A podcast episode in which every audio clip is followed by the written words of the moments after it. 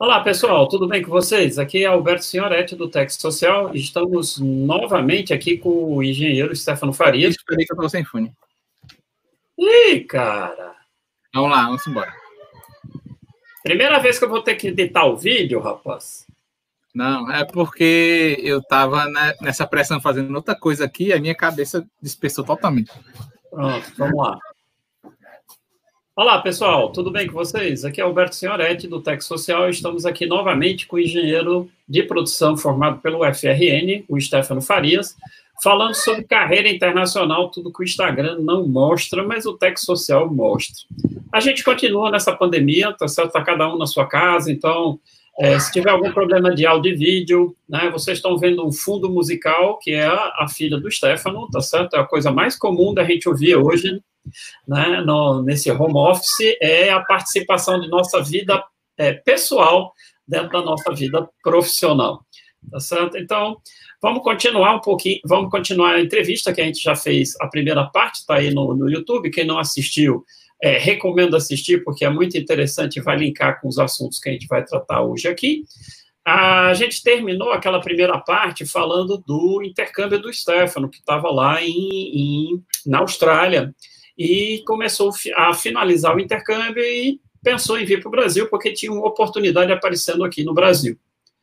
Bem, Stefano, vamos pegar essa, essa parte aqui de volta para o Brasil e vamos começar aí a segunda parte da, da, da nossa entrevista.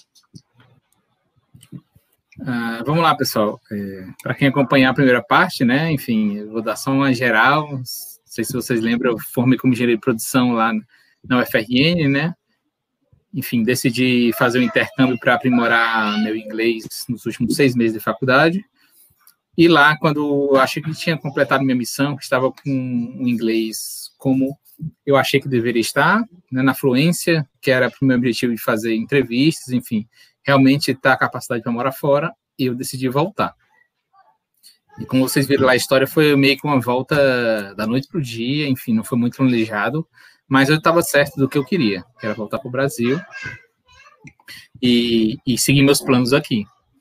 O que, que aconteceu quando eu voltei para o Brasil? Como eu falei, eu peguei todas as economias que eu estava fazendo lá para viajar, peguei, comprei uma passagem e voltei. Então foi um assim, foi uma alegria que eu estava voltando para casa, meus pais ansiosos, né? Passei seis meses fora sem voltar para Natal e de repente eu estava de volta. Então, foi uma alegria para os amigos, para a família, mas eu estava naquela, né? De meio que sem saber o que fazer. Eu voltei com a desculpa de fazer o, aquele concurso da Petrobras, né? Que eu estava com medo do pessoal da minha turma passar e eu nem tentar. Então, é, eu é dei. Isso é, é pesado. Então, para eu não me arrepender de pelo menos ter tentado, então eu vou fazer esse negócio. Eu sabia das minhas condições, estava um pouco mais atrás deles, né? Mas enfim, eu quis fazer. Vai que eu passo. Acabou, acabou essa história, né? Pois é, é isso aí. E para começar a história de hoje, tem uma coisa muito curiosa que marcou e até hoje mudou minha vida. Que é no dia que parece uma coisa de filme, né? Você vai ver. No dia que eu pisei no Brasil, é, enfim, ficou aqueles reencontros, ver família, ver amigos, e eu tava com saudade desse clima daqui de praia, de festa, enfim. E eu falei com meus amigos: olha, vamos para a primeira festa que tiver em Natal. Festa que tiver em Natal hoje, a gente vai. Aí fomos. Fui lá para Tabatinga, numa festa que estava tendo lá. Era, era fevereiro de 2010. Então, aquela clima de veraneio, né, de praia, tudo mais. Fui para lá. E o engraçado é que, como eu vim de última hora, eu comecei a reencontrar meus amigos de Natal, né, na rua. Ah, legal. E o pessoal achava que tinha visto um fantasma, porque via minha, minhas postagens no, na Austrália e de repente eu estava aqui. Tá, achou que era um fantasma, enfim, o pessoal ficou muito feliz, mas assustado com minha presença. E uma dessas amigas que eu achei, que eu reencontrei, tinha um amigo em comum que no ah, final tem, ah, tem história de cupido. Pois é. Para encurtar um pouco a história, foi no primeiro dia que eu cheguei da Austrália, fui para essa festa com meus amigos, encontrei uma amiga que tinha um amigo em comum e ela me apresentou quem hoje é minha esposa, Verônica. Massa, massa. Então, assim, para ser bem direto, mas foi assim um, um dia marcante, que foi um dia que marcava a minha volta, a minha, né, a minha retomada na minha vida no Brasil.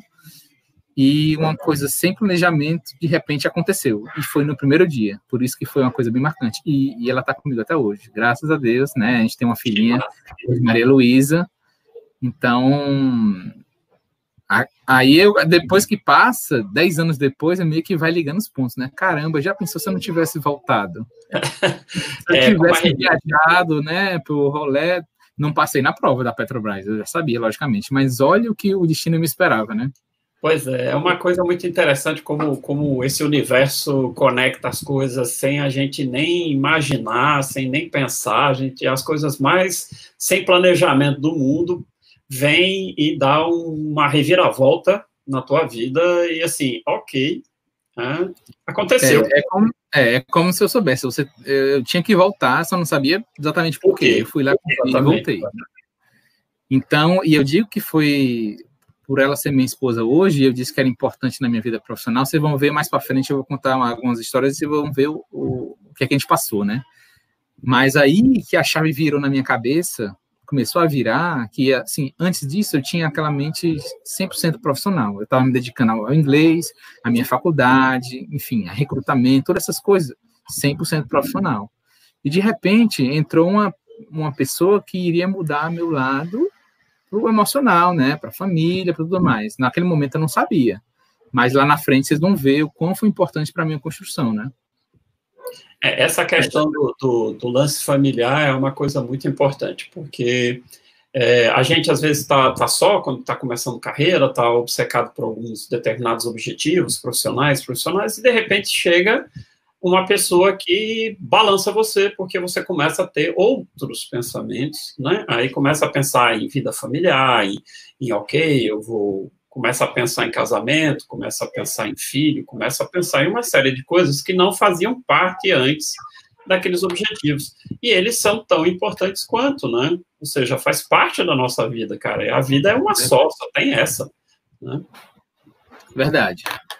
Aí, deixa eu continuar a saga. Aí, aí enfim, voltei para o Brasil, como eu falei, não passei na, fiz a prova, reencontrei colegas de faculdade, enfim, realmente vários passaram e, e, tem carreira na Petrobras até hoje, feliz demais por eles, né? Enfim, é, mas eu segui minha vida. O que aconteceu? Como eu não passei, eu fiquei meio que naquela, né? Pô, agora eu tô preparado, tô com o diploma na mão, tô com o inglês afiado aqui, agora eu preciso de uma oportunidade. Isso foi em fevereiro, só que as coisas não acontecem exatamente no tempo, né? O que aconteceu? Enquanto não surgiu uma oportunidade que eu queria, eu voltei para a Ambev e voltei a trabalhar no que eu fazia antes. Né? Então, acabei voltando para a mesma fábrica, voltando na mesma função de, de, de, programar a fábrica, naquela função de logística lá que eu falei, do estágio.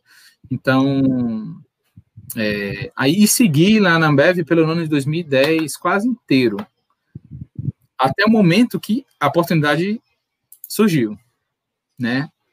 Aconteceu um recrutamento da Schlumberger na UFRN e eu fui participar. E aí começa a saga do recrutamento. Para quem acha que teve muita história no vídeo passado, aqui começa mais. que basicamente foi assim.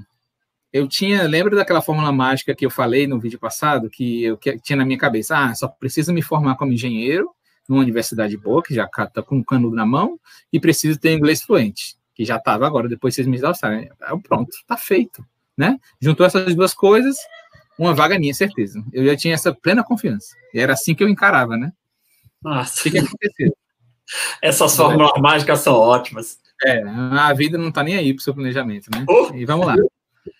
Chegou, é assim, se vocês, não sei se vocês já participaram, mas um, um recrutamento de trainee são várias etapas, é bem extensivo, é bem desgastante, e assim, tem que passar por todas elas, enfim começou com uma palestra, né? Aí nessa palestra o recrutador re recolheu os, os, currículos, né? E eu deixei meu currículo lá, confiante que. Aí ele falou: olha, amanhã vocês voltam aqui no, no auditório, que vai ter uma lista aqui na porta com, as, com o nome das pessoas que eu selecionei o currículo e vão ser as pessoas que eu vou, vou entrevistar. Aí eu, beleza, amanhã eu tô aqui, em pé. Isso eu estava trabalhando na Ambev, né? tinha horário lá na Ambev, enfim, eu, eu, eu, dei, né, dei, tive que sair do, chegar mais tarde no trabalho para poder ir lá. Quando eu cheguei lá, como eu, como eu trabalhava, eu fui o primeiro a chegar lá. Eu tinha um horário a cumprir, enfim. Cheguei lá, nem o recrutador estava lá ainda. Eu cheguei lá, olhei a lista e, para minha surpresa, meu nome não estava lá. É. Para minha surpresa, meu nome não estava lá e eu fiquei assim, eu não sabia como reagir. Eu, caramba, quantos anos aqui de preparação e, e de repente o cara, né, olhou um pedaço de papel, nem sei se o cara olhou, enfim. É aquele soco no estômago, fica sem é. respirar. E a minha reação foi de, assim, meio que indignação, mas assim, eu, eu tinha que, eu tenho que esclarecer aquilo. Eu não poderia deixar barato, né? Aí eu fiquei, aí o que que eu fiz? Eu, cara, eu vou esperar esse cara chegar e vou pelo menos falar com ele, né? E nesse meio termo, enquanto ele não chegava, outras pessoas chegavam. O que que aconteceu? Pessoas que eu sabia que eram tão qualificadas como eu, assim, que estavam se formando agora, né, que tinham feito intercâmbio em outros países, enfim, tinham, assim, basicamente, estavam bem alinhados comigo.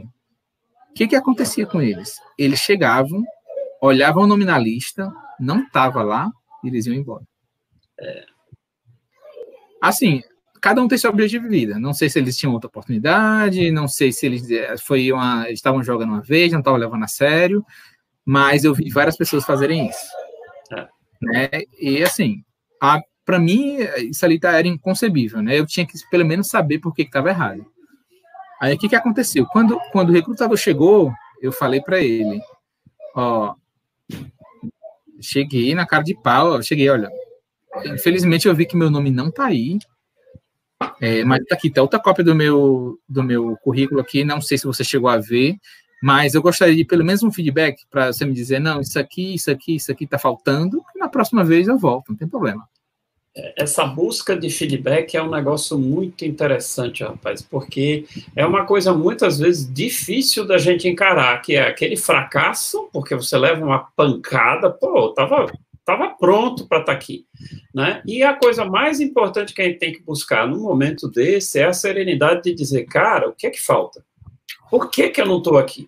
na sua visão, o que, que eu tenho que fazer para estar aqui? Porque aí da próxima vez eu já vou estar tá dentro. Né? É, assim, para te falar a verdade, isso foi uma forma educada que eu, que eu encontrei de falar com o cara, de chegar nele e pedir. Mas okay. na minha cabeça era assim, cara, que, que, que loucura é essa? Não vai nem me escutar, né? Na minha cabeça eu estava fervendo por dentro. Mas eu falei. Aí a reação dele foi o seguinte: ele pegou o currículo e falou o seguinte: faz o seguinte, fica aqui do lado e tiver a oportunidade, te chamo. Beleza.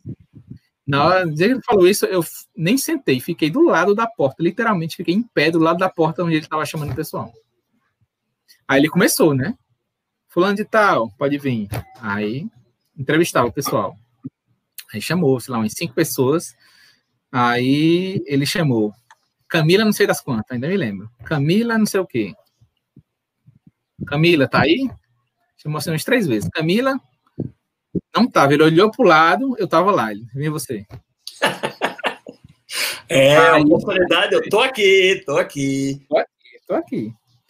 E assim, aí foi. E assim, o resto é história. Porque lá dentro, depois que estava lá dentro, eu mostrei por A mais B que eu, eu merecia pelo menos ir para a próxima fase, né? É, assim, teve vários questionamentos do tipo, ah, mas assim, os caras são treinados para isso, mas enfim, ah, mas esse intercâmbiozinho que você fez aí é, foi pago pelo papai, enfim, você foi curtir lá na Austrália, foi surfar, foi não sei o quê. E eu tive que provar para mais ver. Tá aqui, ó, o que, que eu trabalhei, né? Enfim, o que, que eu fiz para estar tá aqui, né? Não foi de graça. Porque, assim, no final das contas, eles precisam filtrar esse tipo de coisa, né? Exatamente. Né?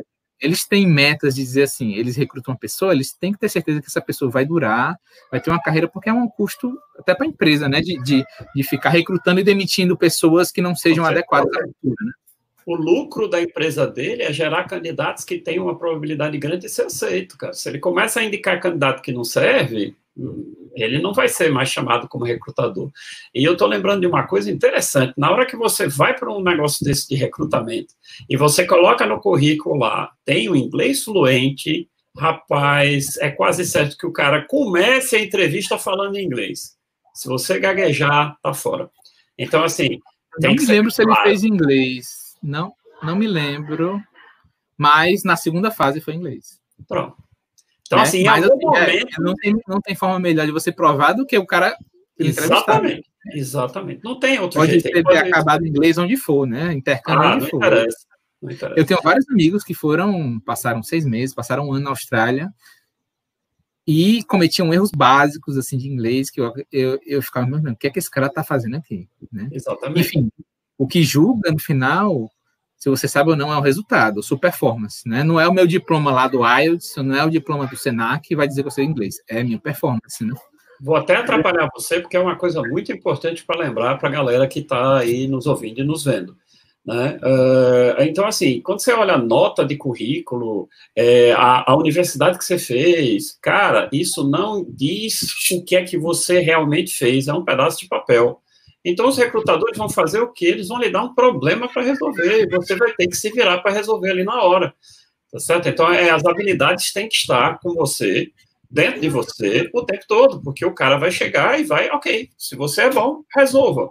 Né? E é isso. O cara tem que estar pronto para isso. E, e, isso estava bem claro até nos processos de recrutamento. Depois que eu passei na primeira, nessa primeira fase, eu fui para o Rio, né? E aí começava aquela fase de dinâmica em grupo, né? Que é justamente o quê? Eles observarem como você se comporta, né? Aí tinha resolução de problema, ele vê seu trabalho em equipe, se você consegue liderar ou não. Ele dava problemas que não dava para resolver, dava um quebra-cabeça de uma peça que estava faltando peça. Então, eles colocam em cada situação para você ter uma noção de uma das etapas. Não sei se ainda hoje é assim, mas eh, eu acho que dois... eu acho que piorou. É. Para você ter uma noção, é, são dois ou três dias de, de, de, recrutamento lá, né? E era assim, no final do dia, eles fizeram um churrasco. Todo mundo, ah, churrasco aqui, eu sei que vocês estão sob pressão aqui reclamando, mas vamos, vamos relaxar um pouquinho. Aí ficava trocando ideia com o pessoal lá que trabalhava na empresa, né? Para saber como era o dia a dia, enfim. E isso era churrasco, cerveja, tudo liberado. O que é que acontecia? Essa brincadeira foi até uma, duas horas da manhã. Quando a gente chegava no hotel, na recepção, a recepcionista dava aqui, ó, tá aqui essa apostila aqui, de 120 páginas, amanhã, 7 horas da manhã, você tem uma prova lá na, na base. Desse é show jeito. demais. Então, assim, a, eles estão eles estão estão meio que colocando você naquela situação de pressão, aquela situação de, né, de tudo tá desfavorável, você tem que performar. No final das contas, eu, eu não sei até hoje, né, mas eu duvido que eles corrijam a prova para dizer se está certo ou está errado, que você fez no dia seguinte. Mas ele vai avaliar a sua questão de, pô, esse cara pelo menos tentou, e como é que esse cara reagiu depois de uma, uma noite, vamos dizer assim, é, será que ele acordou a tempo, ele chegou atrasado? É, né, ele teve, teve, pelo menos a. É, deu uma olhada no material. Então, é isso que o cara vai olhar. Não se ele acertou 100% da prova no outro dia, que era uma prova de uma coisa assim, bem técnica, bem né, de mecânica, que não tinha muito sentido, né? A nota. Mas faz parte do processo. Ou seja, né, aquela, aquela questão de eles estão avaliando o que? O seu comportamento. Em especial, claro, como, é que você, como é que você se comporta sob pressão. Porque quando está tudo bem, é muito massa. É muito massa. O problema é quando não está bem. Né? Como é que você se comporta? É. Eu vou te falar, mais na frente eu, eu posso ilustrar com casos reais, mas eu vou te falar que isso aí, perto da vida real, não é nada. É, é uma coisa controlada, simulada, né, no, no mundo real, o que acontece realmente. É, é, realmente é só um aperitivo, né? Realmente para filtrar quem se identifica ou não. Enfim, passei, né? Teve a etapa final lá da, de uma apresentação, aí eu tive que apresentar em inglês, tive que meio que me vender em inglês, né? Tive que dizer por que, que você tem que ser você, por que por isso, por aquilo.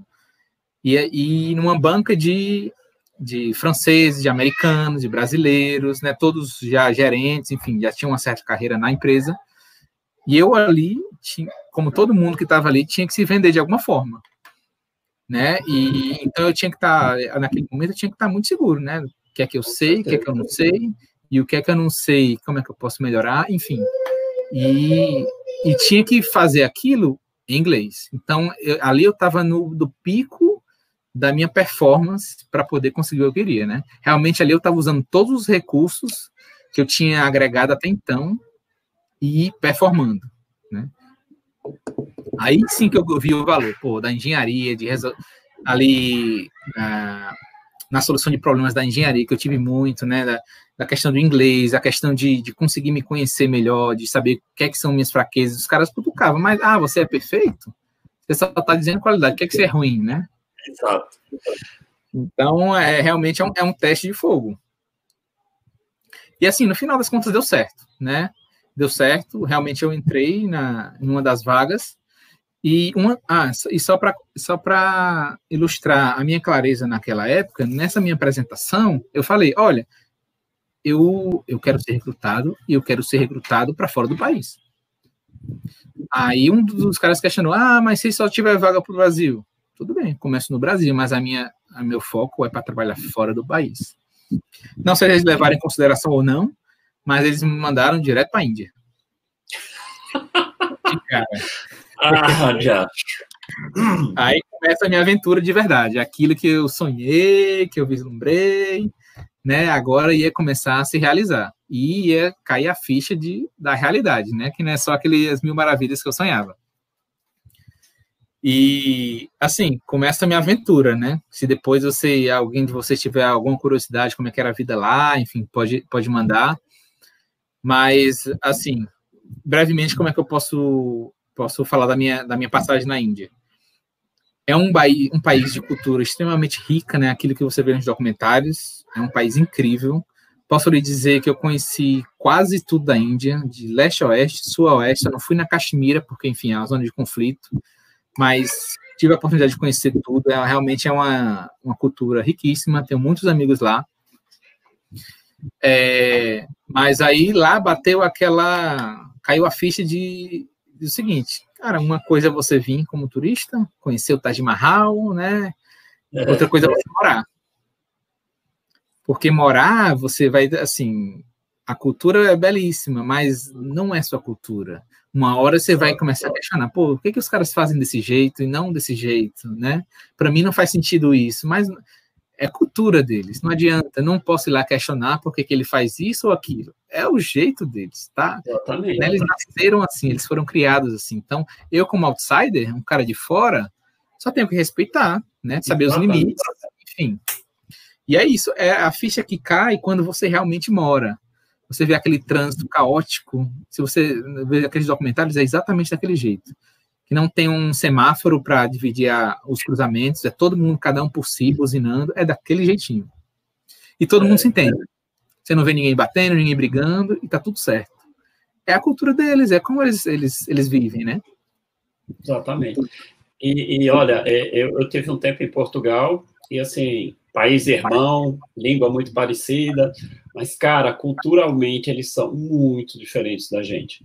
E assim, você fala assim, ah, beleza, você vai falar português, eles não te entendem e você não os entende. Impressionante, como apesar do país ser irmão, cara, é complicado. É complicado. Daí a gente começa, consegue extrapolar o que é ir para uma cultura completamente distinta da nossa, uma linguagem que você não entende nada, né? Então, realmente é um desafio. É um desafio. É, imagina você ir para a Índia, totalmente no, é, na, na Ásia, né, do outro lado do mundo, pois ninguém é. por perto, a cultura né, totalmente diferente, clima, enfim, e tendo que me virar, né, porque a vida de trainee é basicamente você está sendo pago para aprender, mas a conta vem, a conta chega, né, você vai lá na frente você vai ter que performar. E, e eu passei lá um ano, né, e nesse meio, nesse um ano, eu passei seis meses sem vir ao Brasil. Os primeiros seis meses, né? Que são o, primeiro, o período de pré-escola, três meses, depois eu tive a escola na Rússia, mais dois meses. Que foi bem, assim, bem. bastante pressão, porque eu não tive um treinamento bem estruturado, né? Enfim, por, por causa de, enfim, da, da operação em si, eu não, não consegui seguir a risca como deveria ser o treinamento. E quando eu chego na escola, eu cheguei meio que um pouco abaixo dos, dos outros meus colegas de turma, né? E, e a grande pressão da escola é o seguinte: é, um, é uma linha de corte. Você, você são quanto? oito semanas. Se você reprovar duas semanas, você é automaticamente demitido. Ah. Então ele faz uma linha de corte aí, pô, se eu vou investir nesse cara, tô mandando ele pro outro lado do mundo, pagando uma escola, né? Que se você for pagar assim, por fora, costuria caríssimo, e esse cara não performa, então se eu for tirar esse cara, eu vou tirar agora. Então, basicamente era essa, né? E, e eles estão certíssimos, né? Lógico. E assim, tinha essa pressão, né? Enfim, eu não tive muita base como meus colegas tiveram, até porque a, a operação na Índia era muito pouca. Eu, eu, vi duas operações antes da escola e meus amigos dos Estados Unidos vieram, viram centenas de operações. Então, é assim, cada lugar tem seu, suas atividades, né? Onde eu, onde eu caí, a atividade era baixa. Então, eu não tive muita oportunidade em relação a isso. Mas o instrutor não está nem aí para isso. Uhum. Né? Ele está ali para dar a mesma lição para todo mundo, dar os módulos, dar como é que você tem, operar esse equipamento, e no final das contas ele quer que você performe. Se você não teve um background adequado, adequado você vai ter que estudar mais. E era basicamente isso, né? Quando era dia de prova, o dia anterior, eu vi toda, acho que todas as oito semanas eu virei à noite estudando e chegava na prova aquele zumbi, né? Porque eu queria ter certeza que eu, eu passaria. Enfim, no final das contas, passei. Só que nessa brincadeira foram seis meses sem vir ao Brasil. E se vocês lembram, eu tá. É, Vevé Verônica. Tinha conhecido alguém. Pois é. Ela estava aqui no Brasil e nessa época ela é minha namorada. Né? Aí você, você pensa, pô, uma namorada que começou, começou comigo em fevereiro, né? Em dezembro já fui embora tinha menos de um ano de namoro, de repente eu passo seis meses do outro lado do mundo, sem vir em casa. Pode ser falava e tudo mais, mas, assim, isso foi a primeira prova, e quando eu voltei, assim, a gente voltou, a gente continuou, né, mas, assim, ela teve essa garra, né, de, de conseguir esses seis primeiros meses. Não foi fácil, principalmente aquela primeira vez que eu tinha feito isso, né, mas foi aquele primeiro sinal, pô, aí tem coisa, né, a coisa é séria, né, é. Realmente foi no, E ela, ela, ela soube todas essas dificuldades que eu passei na escola, na Índia, ela, ela tava lá junto comigo, né? Então foi, foi que agregou bastante para mim, né? A minha fortaleza ali. Isso é muito massa. Né? É? E aí que eu vi que as coisas começavam a se encaixar. Pô, não é só lado profissional.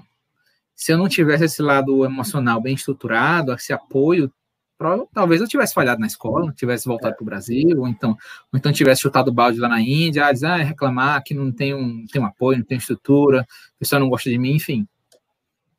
Mas eu consegui, e, e eu posso dizer que grande, grande parte disso foi esse apoio que eu tive, né?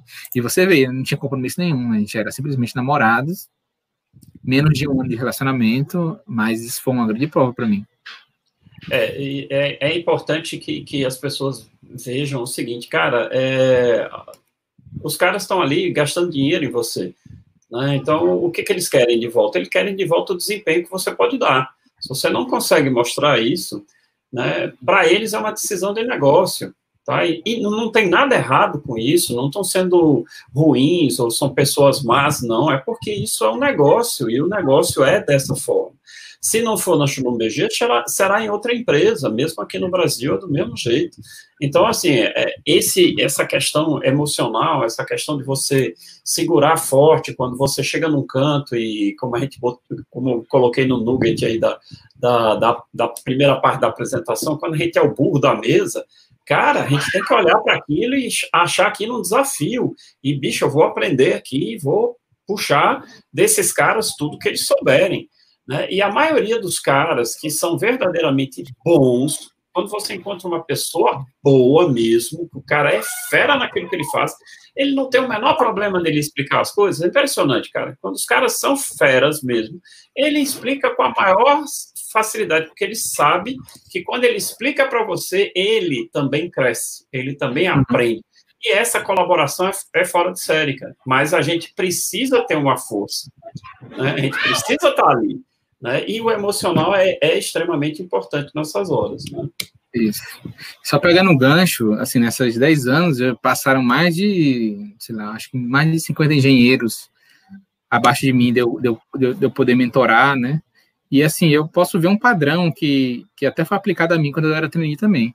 Basicamente é o seguinte, olha, o resto do pessoal que está trabalhando ali, eles estão performando, eles têm que entregar o, a operação, eles têm que né, entregar ao cliente o que ele pagou e você está sendo pago para aprender. Então, qual é o termômetro se você é um cara bom ou não ali? Se é você que vai lá e se interessa, se é você que vai lá e pergunta. Nenhum dos engenheiros que estão ali vão chegar para você, deixa eu pegar aqui na sua mão, vou te ensinar isso aqui. Dificilmente isso vai acontecer. Por quê? Não é porque eles não estejam disponíveis, não, é porque eles esperam. Peraí, se esse cara está interessado, ele vai chegar em mim, ele vai perguntar, ele vai me cutucar. Por que isso? Por que aquilo? E nunca eu tive uma recusa de um, de um mentor meu que disse assim: não, isso aqui eu não vou lhe responder, não, vou, vou guardar segredo para mim, ou então vou esconder o jogo. Não. Se eu estava lá cutucando, ele estava lá respondendo. E do mesmo jeito eu tratava meu, meus treinistas também. Né? É, assim, provavelmente eu não teria tempo de ficar mentorando quando eu estava na operação o tempo todo mentorando, porque eu realmente estava lá na minha função de, de entregar o resultado. Mas qualquer um que chegasse e perguntasse, tá aqui, ó, deixa eu explicar. Você tem que aprender isso aqui por causa disso disso e disso. Se você souber disso aqui agora, vai facilitar a sua vida. E isso começa a dar sentido a eles porque muitas vezes a gente fazia coisas assim, braçais, operacionais, se perguntava, pô, eu sou engenheiro, estudei cinco anos, por que, que eu estou aqui, por que, que eu tô aqui varrendo o chão do escritório? Por que, que eu estou aqui operando uma bomba? Que não tem operador para isso?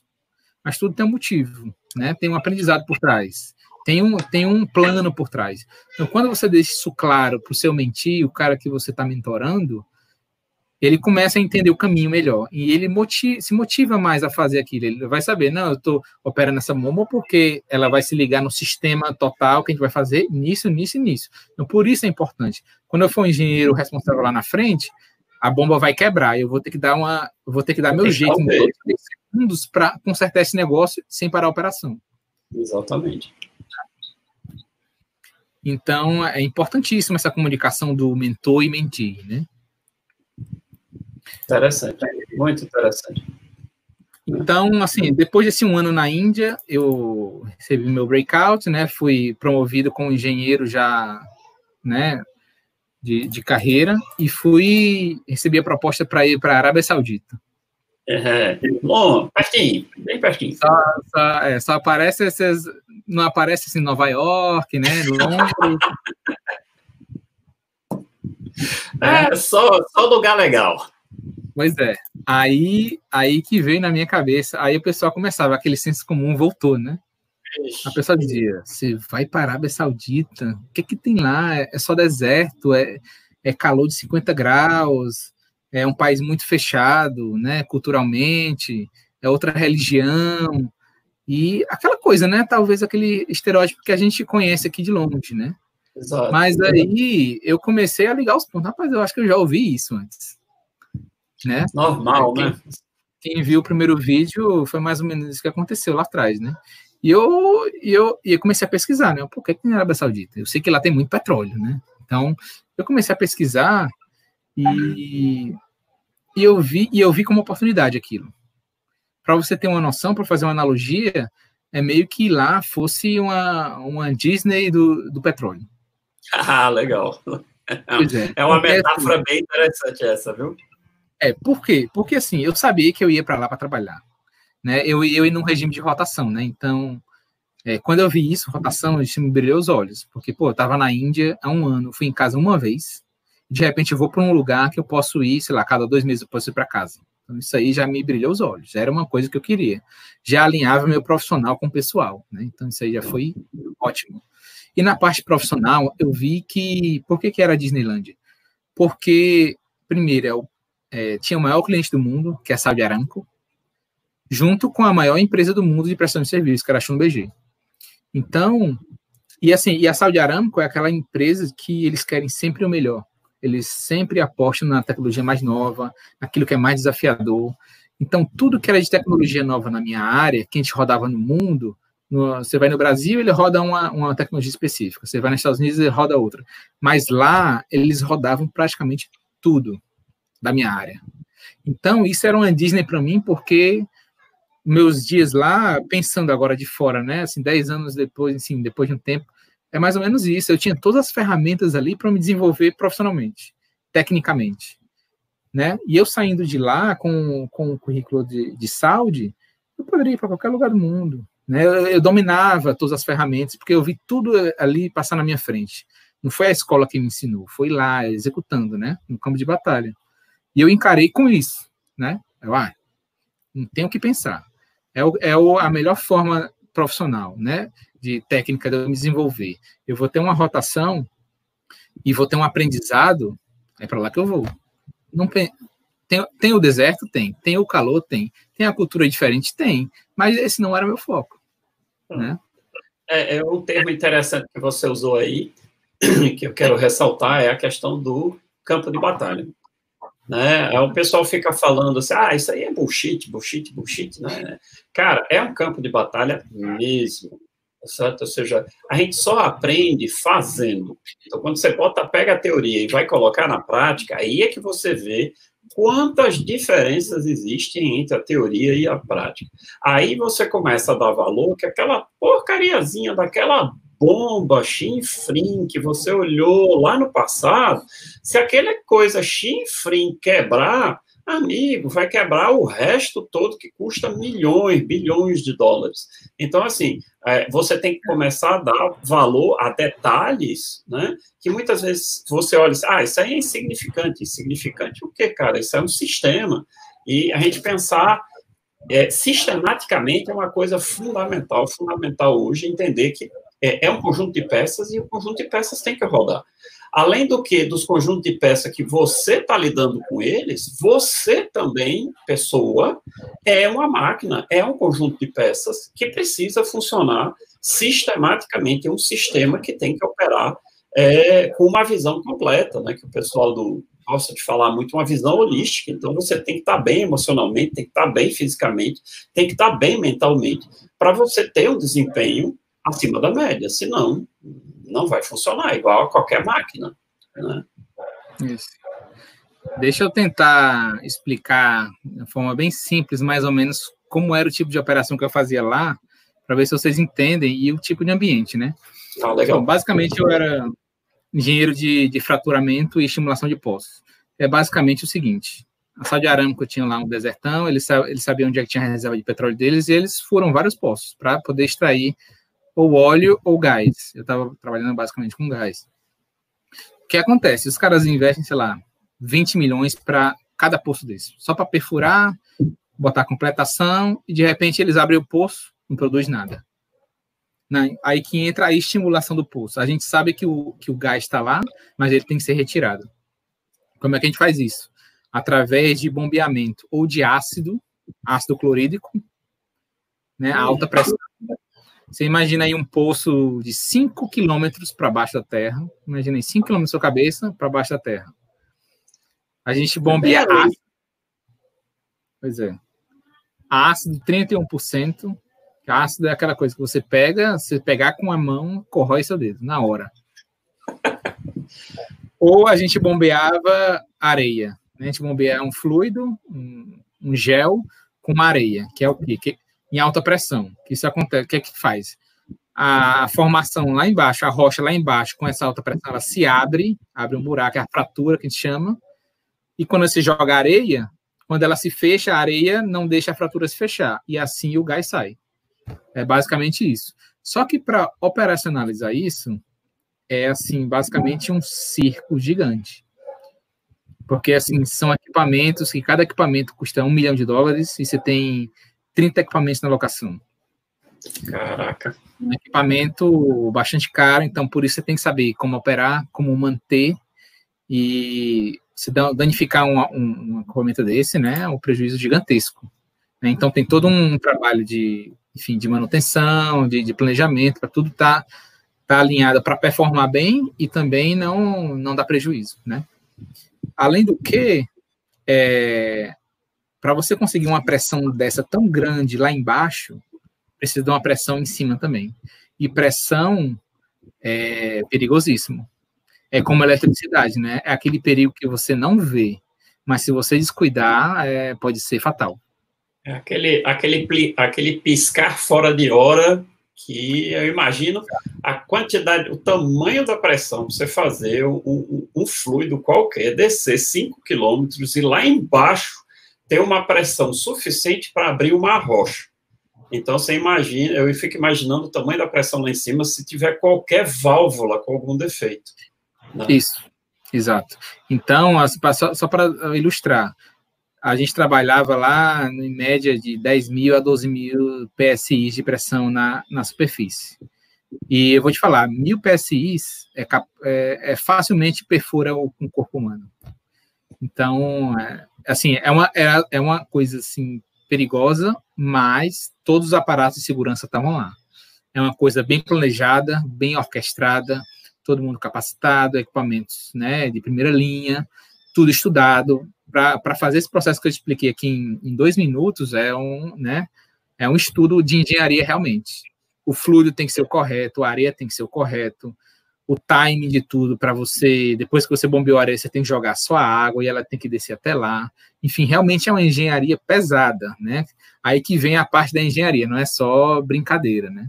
Isso fora as reuniões anteriores de planejamento, de apresentação para o cliente, de, de design do tratamento, como é que vai ser, e depois que acaba, como é que, como é que é, é a avaliação, se o poço foi bem ou foi mal. Então, toda a parte de engenharia realmente está por trás. É, realmente é uma, é uma ciência isso. Né?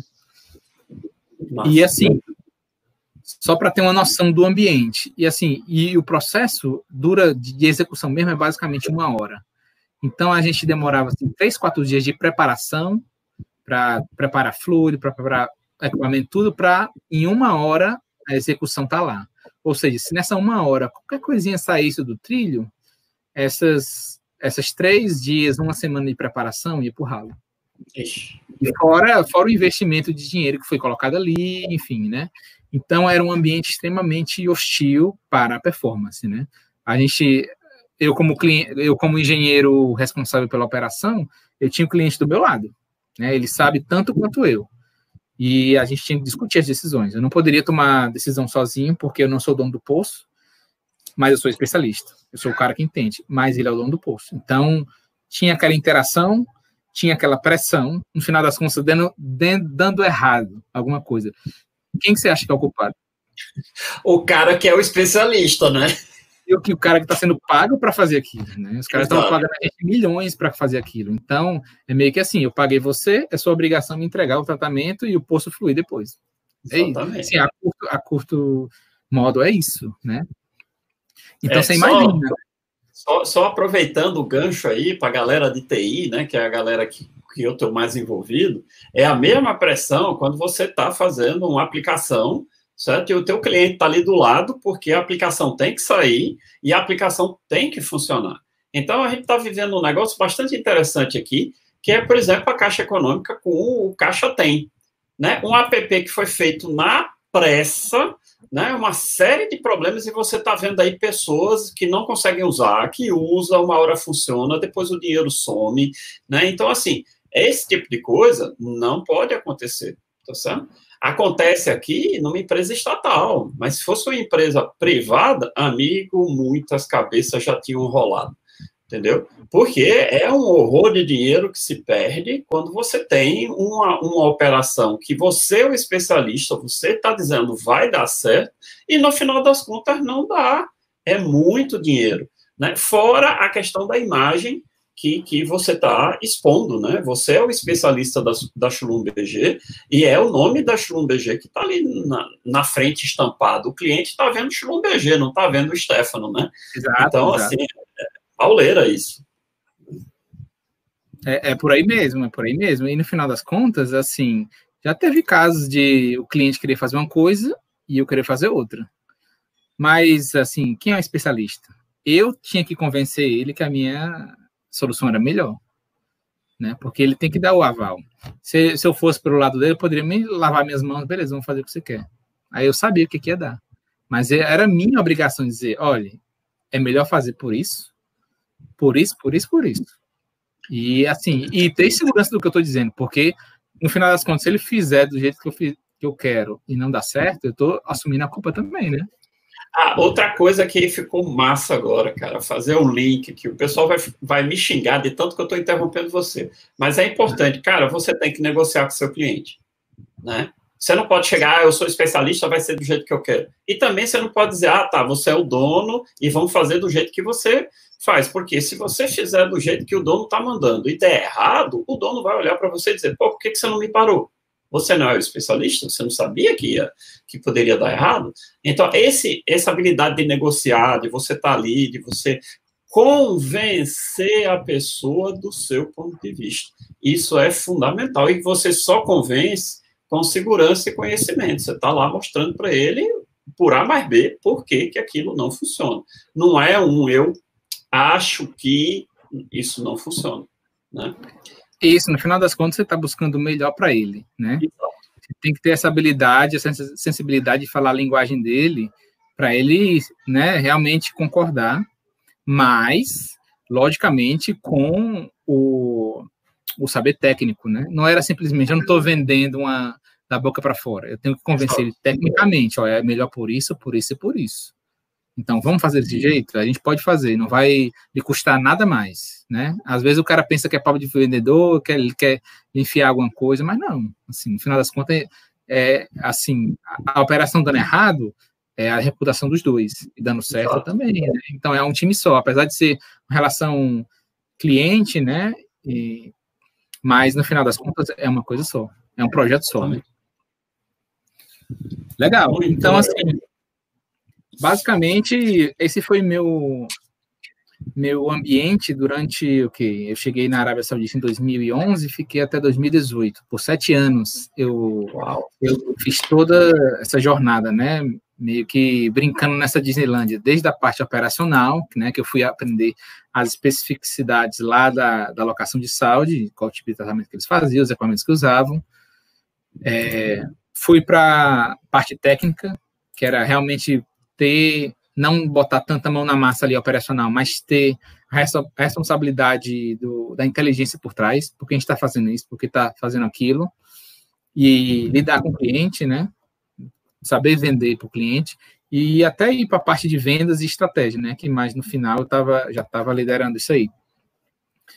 É, então, assim, eu vi todos os ciclos do negócio na minha frente, né? Tive chance de ser mentorado e mentorar vários engenheiros, acredito que mais de 50 passaram nesses sete anos. É, só que são sete anos, né? Não são sete meses. Aí você imagina meu outro lado da vida, que era aqui nessa brincadeira, minha esposa continua aqui. E, mas como eu vinha com frequência, eu vinha a cada dois meses, passava três semanas, um mês em casa, a gente meio que foi levando, né? Eu tava... sete anos, é como você diz, não são sete meses.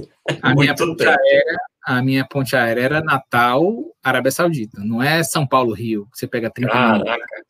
Era 30 horas de voo.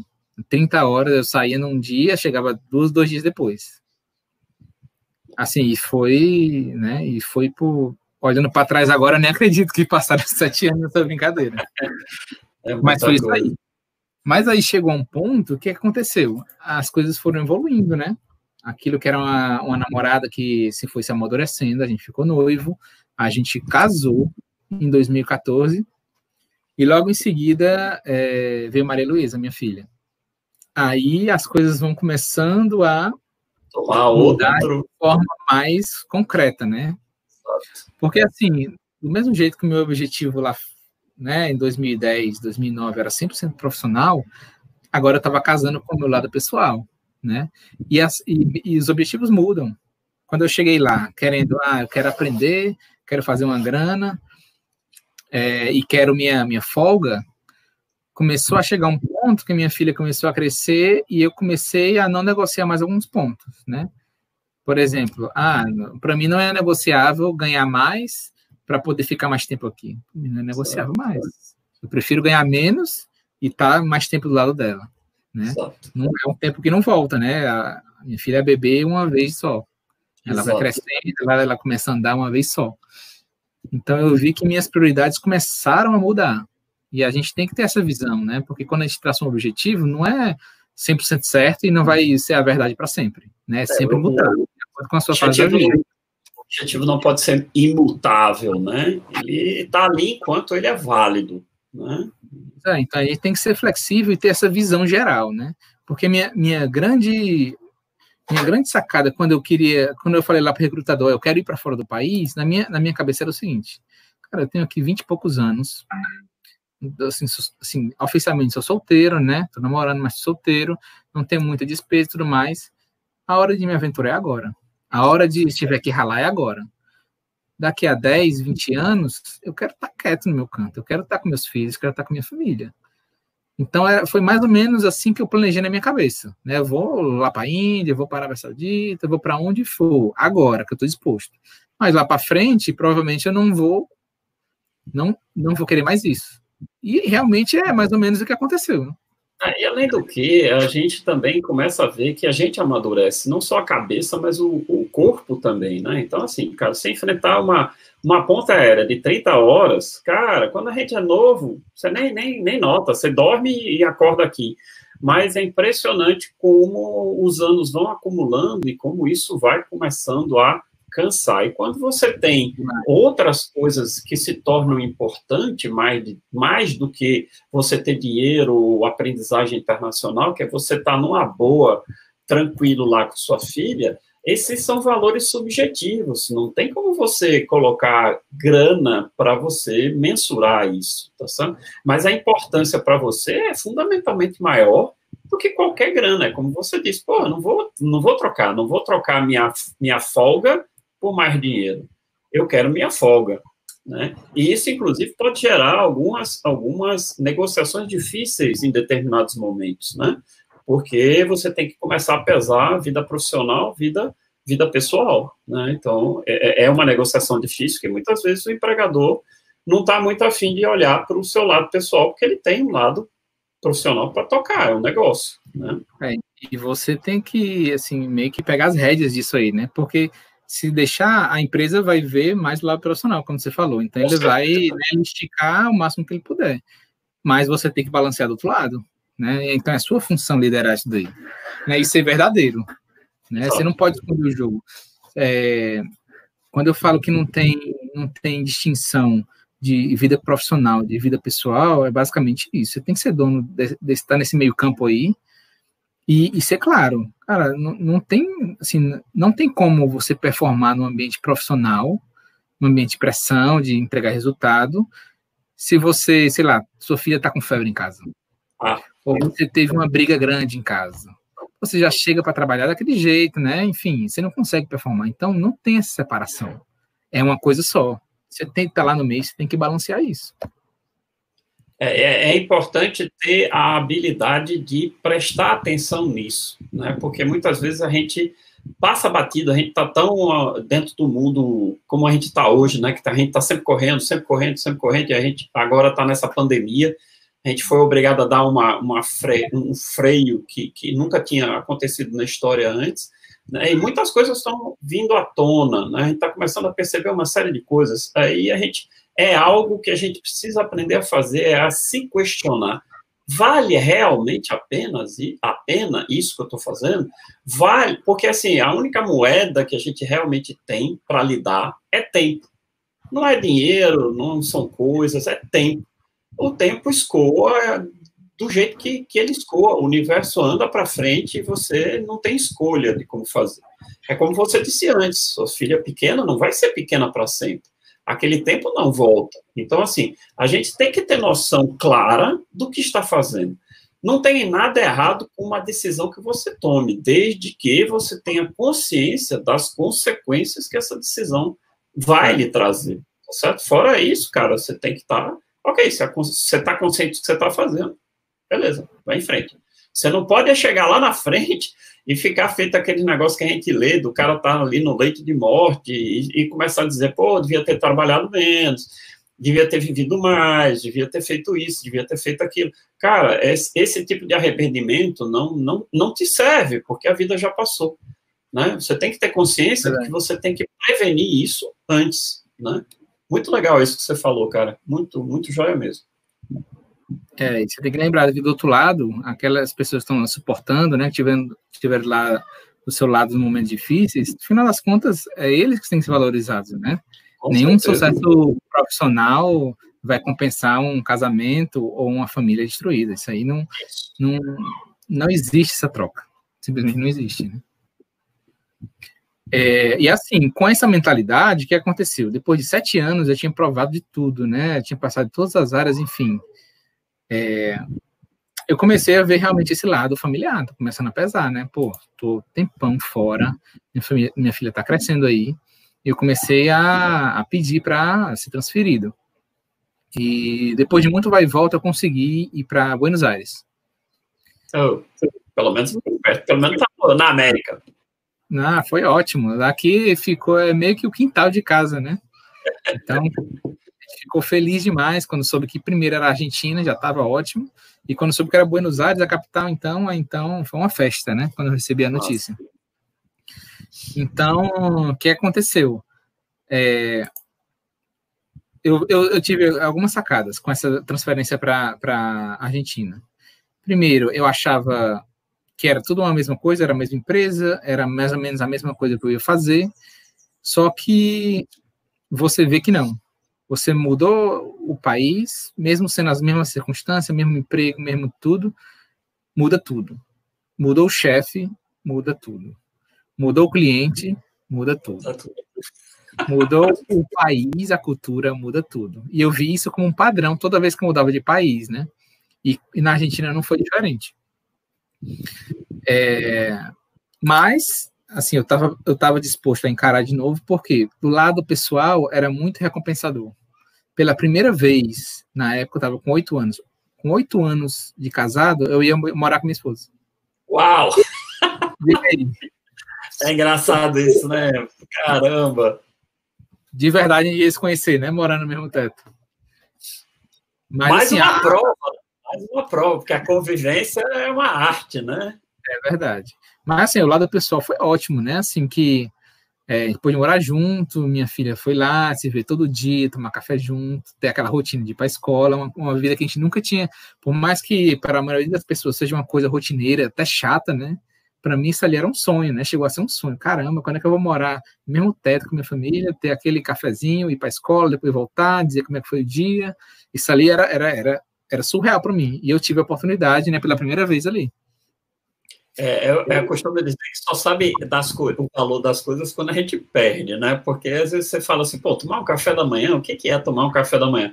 Cara, quando você passa um bocado de tempo tomando café da manhã sozinho, aí você nota o quanto é bom você tomar um café da manhã, um café que seja com alguém que você gosta, que, que tá ali, pô, é, é muito diferente, é muito é. gratificante.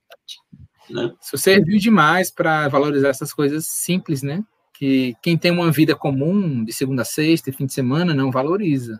Né? Lá na Arábia eu trabalhava dois, três meses de segunda a segunda. Não tinha sábado, não tinha domingo. Mas eu, para mim na cabeça estava tudo bem, porque quando eu chegava aqui, todo dia era sábado para mim. É. Então, na minha cabeça, estava tudo bem, né? Então, e, mas quem está nessa rotina de vida normal, de segunda a sexta, de todo dia ver a família, não percebe. Né? Simplesmente Isso. não percebe. Entra na, no senso comum e não valoriza esse tipo de coisa. Mas eu tive uma, uma percepção muito aguçada em relação a isso. Hoje em dia eu, né, até hoje tá, tá na minha cabeça isso. Então eu dou valor a cada interação que eu tenho com a minha família, né, com a minha filha, brincar com ela, enfim. Eu tento dar total atenção, porque eu sei que um dia eu não tive. E quão para ela é importante isso para o desenvolvimento dela, né? Porque a, a criança precisa de, de, de um alicerce familiar, né? Então, é importante demais isso. Pois é. É assim, a vida foi bem legal na Argentina. Foi desafiador para mim, porque eu tive que aprender espanhol do zero, de novo aí. Eita! Mas aí eu, eu consegui. Eu, eu botei na cabeça que minha prioridade número um era o espanhol. Então eu começava meu dia com uma hora e meia de aula.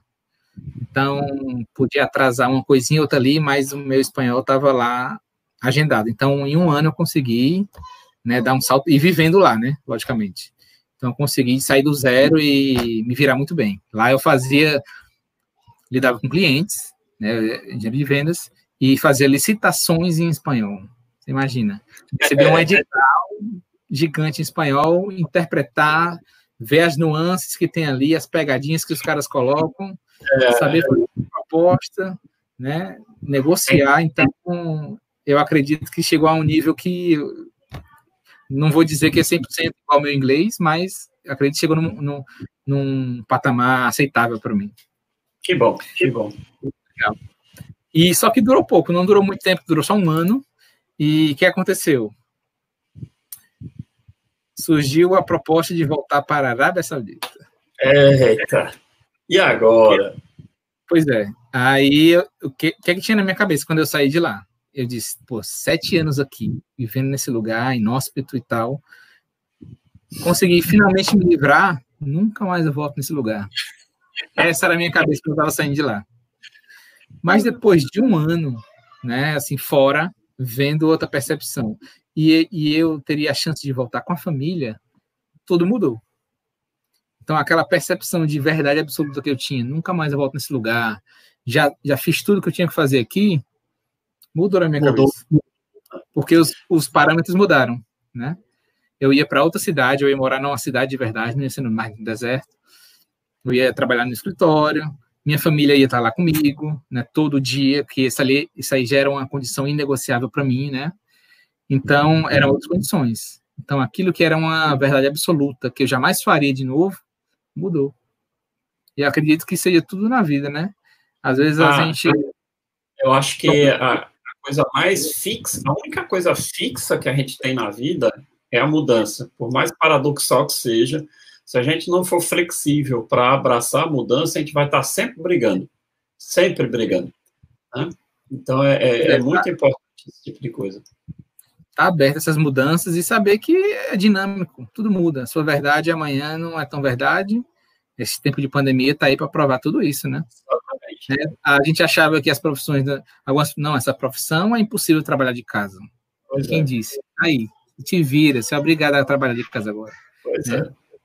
Então, e, e assim, é, eu quebrei mais uma, mais um senso comum aí próprio meu, né? Uma crença que eu tinha e realmente deu, assim, deu certo.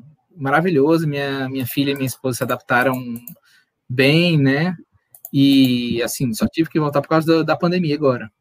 Mas é, é, basicamente isso, né? Acredito que eu chegue agora no, no momento que a gente está, e agora estou aqui na, em casa pela pandemia.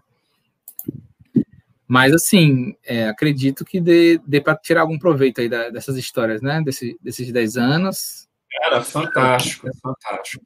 É, é muito legal ouvir é, o dia a dia da coisa, certo? É, como a gente estava conversando antes, né? Eu, eu, sou da academia, então às vezes eu estou conversando com meus alunos, eles me veem como um professor, apesar de eu ter tido experiências profissionais em multinacional, é, já fui empreendedor, empresário tudo mais, mas eles me veem como o professor que está na sala de aula deles.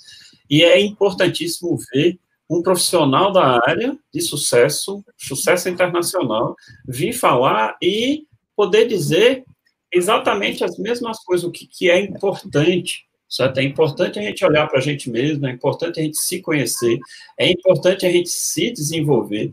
Quais as habilidades que são importantes? O cara precisa ser bom tecnicamente? Sim, claro, o cara precisa ser bom tecnicamente. Ninguém que é ruim tecnicamente dura muito no mercado. Mas também precisa ter o lado pessoal né? O lado pessoal, o lado emocional, que a gente chama que o pessoal gosta de brincar, de, que é papo de coach, da inteligência emocional. Mas, bicho, se a gente não for é, emocionalmente equilibrado, a gente não tem como sobreviver, não tem como dar desempenho que, que se espera da gente. Né? Então foi muito, muito legal falar com você, Stefano. Né? É, eu vou deixar aqui na, na, na, Quem quiser entrar em contato, é só botar os comentários aí na, no, no YouTube, a gente responde com a maior tranquilidade. Né? Então, qualquer coisa que o pessoal ficou na dúvida, é, comentem, digam aí o que é que vocês querem saber, que a gente está pronto para responder, tanto eu, tanto o Stefano. Sem problema disso, né, Stefano? Posso, posso colocar lá? Sem problema. Qualquer, qualquer dúvida, qualquer curiosidade, assim, são muitas histórias, de cada país que eu passei, cada situação.